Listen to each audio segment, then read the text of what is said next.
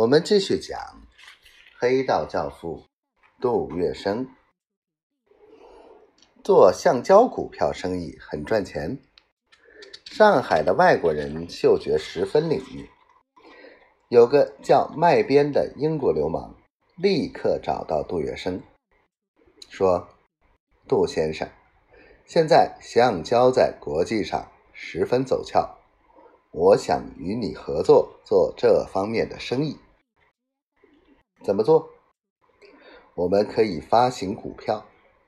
你不是有个中汇银行吗？我们可以联合起来炒股票。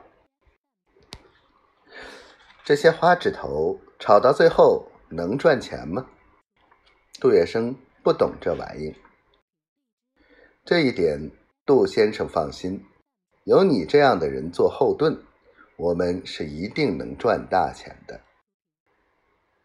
于是，麦边与杜月笙联合在上海开了一家从事橡胶生意的兰格制拓直公司，兜售橡胶股票。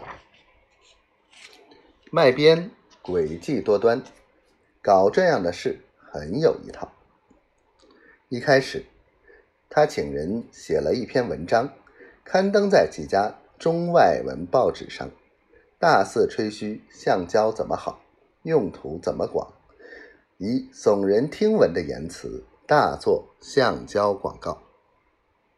然后在杜月笙的帮助下，他又拉了一些不三不四的人冒充董事，每个礼拜召集他们开一次董事会，借此机会。大造声势，宣扬他在国外的橡胶园大获丰收的消息。他所做的这一切，使人们相信买卖边的橡胶股票有靠山。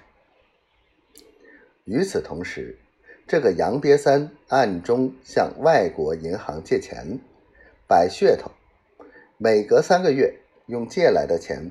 发给一些持有橡胶股票的股东们一部分中间利息，给那些想发财的人尝尝甜头，并以此标榜自己守信誉。在杜月笙的帮助下，麦边雇佣了大量人员冒充股票的认购者，虚张声势。